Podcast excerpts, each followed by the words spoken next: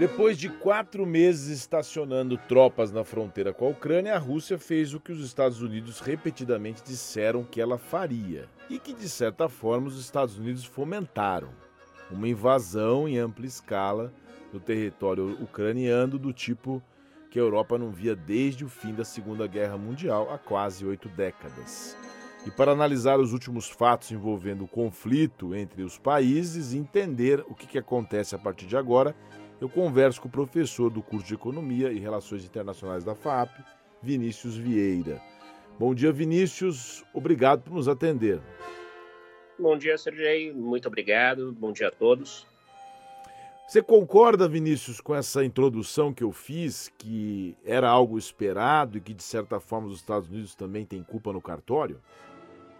Bem, vamos lá detalhar esse processo que levou à atual situação. Na minha leitura, sim, temos ali algo que era em parte esperado, mas nós não tínhamos noção de que Putin é, chegaria a esse ponto é, dessa forma, uma ocupação né, em larga escala, que ele se contentaria ali é, em se restringir a áreas fronteiriças áreas é, em que nós temos claramente movimentos separatistas, em que seria discutível, né, ali com base em regras eleitorais claras, se fosse possível implementá-las, a adesão de partes da Ucrânia de fala russa, né, de maioria de fala russa, é, a Rússia, né, como é o caso ali do Donbás, né, onde ficam ali as repúblicas que foram reconhecidas por Putin. Em relação à ação americana, é uma questão muito controversa, porque muitas vezes a gente se atém ao que? A Guerra Fria, né? E, de fato, no pós-Guerra Fria, os Estados Unidos tinham um interesse de expandir a sua zona de influência para ali até a fronteira da Rússia. Mas a gente não pode esquecer um outro fator que precede, inclusive, a Guerra Fria, precede até mesmo a existência da União Soviética, né, fundada em 1922, que é o que? O imperialismo russo. Então, quando alguém fala, olha, os Estados Unidos né, se expandiram muito ali, nós também temos que pensar no lado que é da demanda. Houve essa demanda, aí pode se discutir a propaganda americana influenciou essa demanda? Não tenho dúvidas, mas mais do que a propaganda americana. Vamos pensar no caso da Polônia, que já no século XIX, muito antes da União Soviética, foi partilhada entre o Império Germânico, né, o Império Alemão, o Império Russo e o Império Austro-Húngaro. Então, os países ali do leste europeu têm um histórico de terem receio de serem conquistados por outros impérios por outras potências, e no caso que sobrou ali da era dos grandes impérios em termos territoriais, de poder militar, sem qualquer exagero, é a Rússia. Então, na falta ali de uma proteção própria, são países muito pequenos, eles vão procurar o quê? A ajuda dos Estados Unidos. Claro que os Estados Unidos se beneficiam disso e aceitam isso com muito prazer, mas dizer que ali é uma provocação americana, como muitas vezes é colocado, não é contar toda a história. É, eu perguntei isso porque ontem o, o ex-candidato a presidente dos Estados Unidos, o Bernie Sanders, falou que o Putin é um mentiroso, é um demagogo, mas é muita hipocrisia para os Estados Unidos dizer que não, não existe o princípio de esferas de influência. E o Sanders lembrou: alguém realmente acredita que os Estados Unidos não teria algo a dizer se, por exemplo, o México fosse formar uma aliança com o adversário americano? E hoje o Biden disse: ah, esse cara vai mesmo em frente com isso, né? Dizendo, falando do, do Putin. Então, acho que onde que houve essa distensão? Porque na verdade é o que você falou, são dois impérios querendo crescer. Então, foi inesperado o Putin invadir? Bem, da maneira como ele fez, foi muito inesperado, né? Boa parte dos analistas comparavam ali aqueles movimentos, inclusive eu tinha essa avaliação, como algo para ampliar o que? Aquilo que a gente chama em relações internacionais de poder de barganha, né? Uma ameaça para chamar os ocidentais a conversar sobre o assunto. Só que o Ocidente também é, não é bobo, né? Ninguém não há bobos nessa história, né? É, se há bobos aí entre aspas, né? Quem, quem está sofrendo ali nas mãos dessas disputas, como foi ao longo da história e como infelizmente acho que será ao longo da história humana, né? Aí é jogo de poder que acaba claramente impactando a vida das pessoas comum, comuns, perdão, independentemente da é, vontade dessas pessoas. Né? Então, nós temos ali os Estados Unidos é, claramente avançando né, nessa esfera de influência, e o Putin tolerou isso por muito tempo. Então, muitos pensavam, olha, o Putin, ele na verdade, ele não vai querer enfrentar essa questão diretamente por medo de uma guerra nuclear. Mas as declarações de Putin demonstram que ele não tem medo de colocar essa carta nuclear sobre a mesa. Tanto que ele foi muito claro, né? Quem se interferir nessa questão verá consequências jamais vistas é, na história, né? E tem... fez aí a prontidão, colocou as armas nucleares ali de prontidão de quatro estágios, moveu do estágio 1 para o estágio 2, né? Para haver ali é, uma preparação, né? Deixar as tropas ali, os armamentos, né? A questão da defesa nuclear em alerta. Ele não tem medo, ô Vinícius, mas o Biden ontem, instado sobre esse assunto, passando rapidamente por uma, por uma repórter, foi perguntado: tem risco de guerra nuclear? Ele falou: não. Mas será que não. ele precisa ter um pouco mais de preocupação com isso, não? Eu acho que o Biden tem que ter mais preocupação. Eu acho que nos bastidores há essa preocupação, é, porque você acompanhando aí discussões de acadêmicos muito próximos aos círculos de poder militar dos Estados Unidos, quem acompanha aí no Twitter, pessoal de Harvard, enfim, ali das grandes universidades, acadêmicos têm publicado artigos falando que, olha, temos que considerar essa possibilidade sim de guerra nuclear. Então o Biden, ele faz ali um jogo de cena, ele não vai chegar ali para todo mundo e falar, não, vocês têm que se preocupar com guerra nuclear, senão nós teremos lá o efeito que houve em 62 na Guerra dos Mísseis, né? As pessoas ficaram ali desesperadas, né? As pessoas começaram, os mais religiosos começaram a fazer penitência, foram se confessar com medo ali de morrer, enfim, tudo aquilo que é documentado aí na história.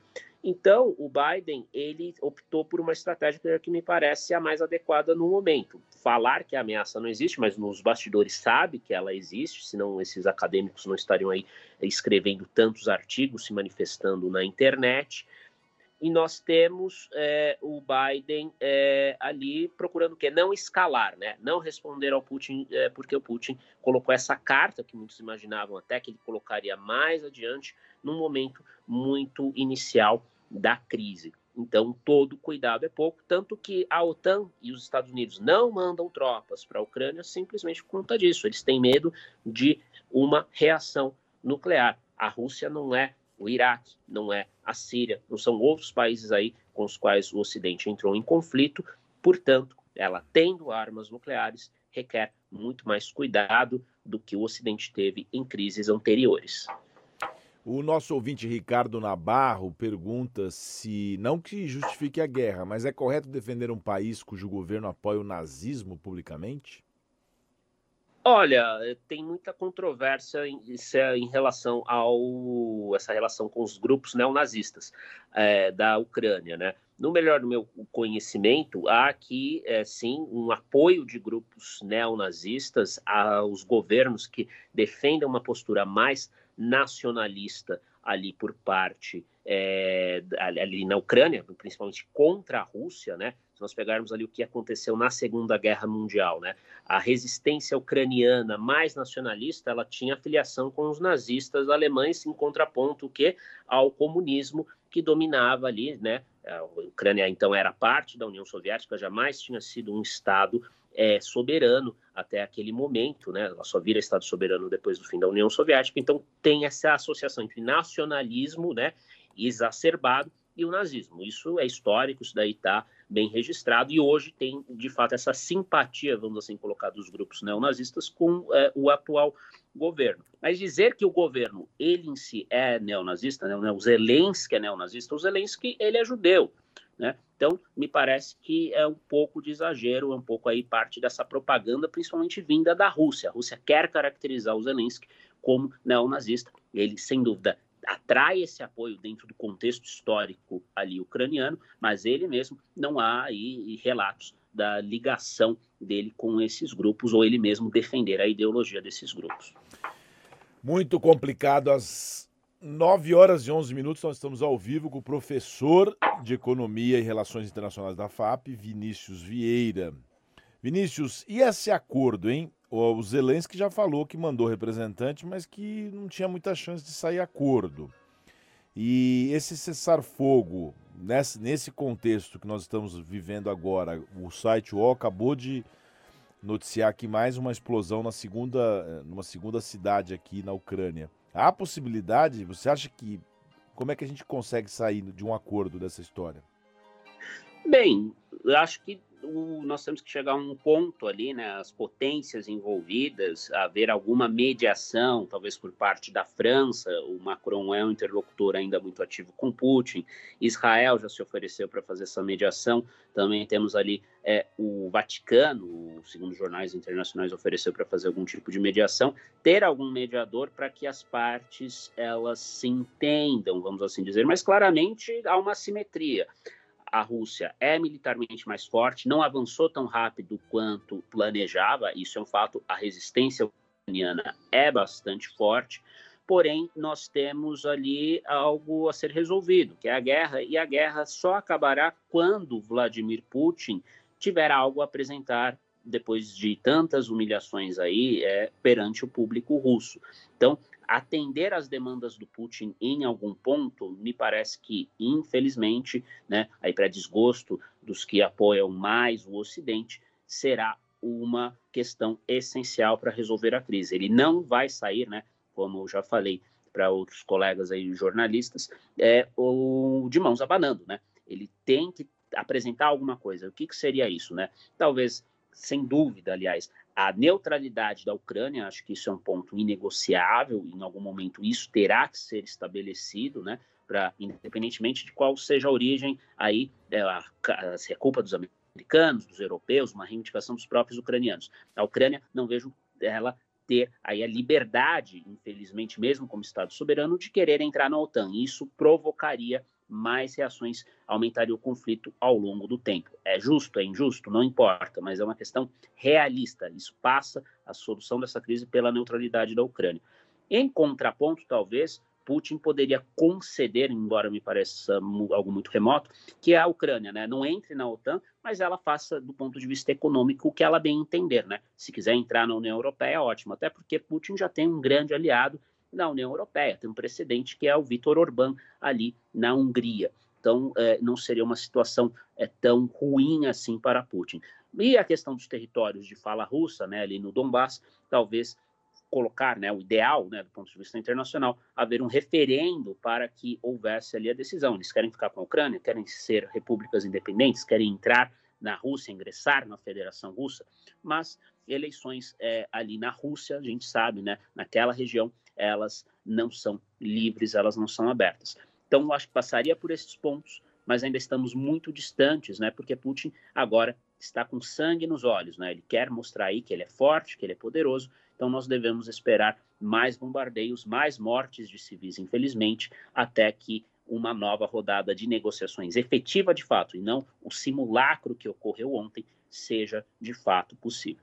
É, tá com sangue nos olhos, mas ele tá lá, né, absurdamente há 20 anos. Eu acho que ele deve estar tá preocupado com essa guerra de desgaste. O, o, jornal Estado de São Paulo reproduz hoje um artigo do, do Economist que menciona aqui três grandes erros que o Putin cometeu é, para já ter dado errado essa guerra dele. A primeira foi subestimar o inimigo. Acho que ele imaginou que a uhum. Ucrânia não fosse oferecer resistência. A segunda foi não controlar as Forças Armadas. Segundo aqui o The Economist, a aeronáutica, por exemplo, não foi capaz até agora de dominar os céus. E o terceiro, subestimar o Ocidente. Você concorda com essa avaliação? Em parte, acho que Putin ele imaginou que ele faria ali, como até analistas no Financial Times nesta manhã, né, que como The Economist tem aí uma grande influência nos mercados, que Putin ele imaginava fazer uma guerra rápida, né, uma blitzkrieg, né, ou seja, faria algo rápido, não teria repercussão entre a população russa, né, há relatos aí que são cada vez mais é, é, críveis, né, de que é, já teria havido 3 mil baixas de soldados russos, e isso vai implicar ali num custo muito alto para o Putin. Mas é, os outros dois pontos, acho que The Economist e o Ocidente em geral se esquece do que o mundo não tem mais o poder apenas centrado no Ocidente. Não digo isso é, com é, louvor, não digo isso é, feliz, porque o Ocidente tem valores aí, por mais que haja hipocrisia por parte das grandes potências, que são muito mais, vamos dizer, apropriados para a nossa liberdade individual do que valores que são defendidos por ditaduras, autocracias. Mas é impossível pensar que Putin ainda imagina ter força em virtude de dois fatores. Um interno, que é o fato de a Rússia não ser uma democracia de fato. Ele tende a perder apoio popular? Tende, mas é um processo que vai gerar aí muitas prisões, como já gerou. É, ele tende a perder apoio principalmente dali dos oligarcas, mas os oligarcas também dependem do Estado para fazer negócios. Então é um equilíbrio complicado. E o segundo fator é externo, né? Tem uma porta ali de saída que se chama China, né? Não vai compensar todas as sanções impostas pelo Ocidente, em hipótese alguma. Mas a China tem um sistema de pagamentos alternativo, a China já é, aí nos últimos 10 anos se tornou, né, tirou o lugar da União Europeia, da Alemanha, ora a Alemanha, ora a Holanda, era o principal parceiro parceiro, perdão, da, é, da Rússia. É, o principal parceiro comercial da, da Rússia hoje é a China, né? 14% das exportações. Inclusive, exporta muito o quê? Produtos que antes a Alemanha exportava para a China, produtos de maior valor agregado. Então, Putin me parece se arvora, por mais que do ponto de vista ocidental isso não seja lógico, mas acho que em boa parte ele confia ali no apoio tácito da China para manter um canal de abertura para a economia internacional. Mas o... estrago já foi dado, sem dúvida, ali na população russa, mas a questão é, isso tem impacto imediato no regime opressor? Não, as pessoas vão procurar sobreviver em vez de sair às ruas arriscando a sua própria vida, a sua liberdade, como já aconteceu no mínimo ali com 4 mil russos. Ô Vinícius, por que, que os, só os bilionários russos que são chamados de oligarcas? Eu não entendo, por que isso? É uma terminologia que pegou ali na transição né, da Guerra Fria, né, porque era ilusão achar né, que de uma hora para outra o capitalismo vai surgir naturalmente num país que tinha um sistema econômico planificado, né? Então o que, que aconteceu? Pessoas com conexão, né, com a nomenclatura, né, que era como eram chamados ali os burocratas, os políticos, né, da antiga União Soviética, conseguiram ali excelentes oportunidades de negócio, né? Só que se mantém o que a sombra do Estado, né? Então é nesse contexto que surge o termo oligarca, mas é facilmente aplicável a qualquer sistema né, que tem capitalismo de Estado. Né? Temos aqui é, pessoas, grupos empresariais muito próximos do Estado, cuja relação é muito análoga àquela entre os ditos oligarcas russos e o Kremlin. Não tenho dúvidas que nós poderíamos chamar de oligarcas muitos aqui no Brasil, que têm uma relação próxima ao Palácio do Planalto, não importa se o governante esteja à direita ou à esquerda. Ah, Para a gente encaminhar o final da entrevista, os ouvintes nossos participando aqui, caro Vinícius João Terzi, falando que se o Putin sair, os neonazistas tomam conta, como ocorreu na Ucrânia. O nosso ouvinte Rogério menciona aqui que na Segunda Guerra Mundial também teve essa tratativa de, de guerra mundial, mas que aos poucos as coisas vão se acomodando no silêncio bélico dos países aliados. E o Laércio fala aqui que a Ucrânia será retalhada e que a China tem interesse claro de tomar Taiwan. É, eu te pergunto, isso tudo vai gerar consequências financeiras. Esses embargos, as sanções econômicas, vão funcionar de alguma forma para terminar a guerra? E quais vão ser os reflexos para o Brasil e para o mundo inteiro dessa palhaçada que estão fazendo lá? Bem, vamos pensar é, nas consequências né, das sanções. Acho que haverá aí uma suspeição cada vez maior por países não ocidentais em confiar né, nos sistemas ocidentais de pagamento, de reservas, né? Então a gente pode esperar aí do médio para o longo prazo, né? Confiar, confiança menor no dólar, confiança menor no euro, né? Nos depósitos aí em bancos ocidentais, porque foi usada essa arma de guerra, do ponto de vista ocidental, uma atitude correta, mas vai gerar medo aí é, nas elites e nos governantes do dito mundo emergente. Então a gente pode esperar um reforço dos mecanismos financeiros ali centrados na China. E isso tem é, consequências geopolíticas imediatas, né? A questão financeira está associada ao domínio geopolítico, geralmente, não apenas a questão militar. Então a gente caminha aí para o mundo, né, como um dos ouvintes bem colocou, né, aí de, retalhar, é, de retalhar, né, retalhar o mundo em esferas de influência. Então a gente caminha para a oficialização dessas esferas de influência depois aí de um período em que aparentemente tínhamos um domínio unipolar, um domínio das ideias ocidentais. É assim que a maior parte do tempo a humanidade funcionou. É assim que a maior parte do tempo, aí no longo da história do sistema estatal, desde que essa lógica de estados, nação, estado soberano surgiu ali na Europa no século XVII, nós temos é, isso é, presente na maior parte do tempo, né? ainda que não tem esse rótulo, na né? esfera de influência. Então, talvez uma esfera de influência dos Estados Unidos com a Europa, a América Latina faria parte, tenderia a fazer parte dessa esfera de influência, mas também com algumas conexões com a China, com uma esfera de influência ali na Ásia, né? A Rússia com sua esfera de influência ainda que menor, né? É no fundo isso que Vladimir Putin reivindica. E a saída para a crise acho que está menos nas sanções, porque os russos falaram, olha, a gente está acostumado com essas sanções, né? Foram piores do que eles imaginavam, mas nós estamos acostumados e Putin dobrou a aposta mandando ali aquele mega comboio usando armas aí que são proibidas, enfim, o uso pelo menos é altamente criticável por afetar civis. Então a crise só acaba quando Putin se sentir vitorioso, o que não significa ceder em tudo que ele demanda, mas apresentar uma solução né, que não seja é, negativa para sua imagem perante o público russo. Ou seja, por mais que nós tenhamos aí todas as críticas possíveis à Rússia e seus potenciais aliados, nós temos de satisfazer, nós, né, comunidade internacional, terá de satisfazer parte de suas demandas. Isso pode implicar, como também outro ouvinte bem falou, a, retalhar ali, né, dividir a Ucrânia, né? Mas talvez Putin não queira isso, porque ele sabe que uma Ucrânia mais próxima, né, uma Ucrânia que sobrar ali, um território que sobrar mais próximo à Polônia, por exemplo, tende a entrar na União Europeia, tende a entrar na OTAN. Então isso ainda estará muito próximo é, ali da Rússia, né? Então, uh, para o próprio Putin, acho que não será algo aceitável, né? Ou ele fica com a Ucrânia como um todo, ou ele continua essa guerra até atingir esse objetivo e até mesmo ao custo, como ele já deixou bem claro aí, de provocar uma tragédia em escala mundial.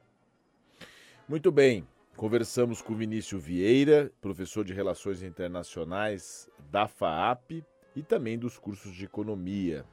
Vinícius, muito obrigado pela sua aula aqui no Oito em Ponto.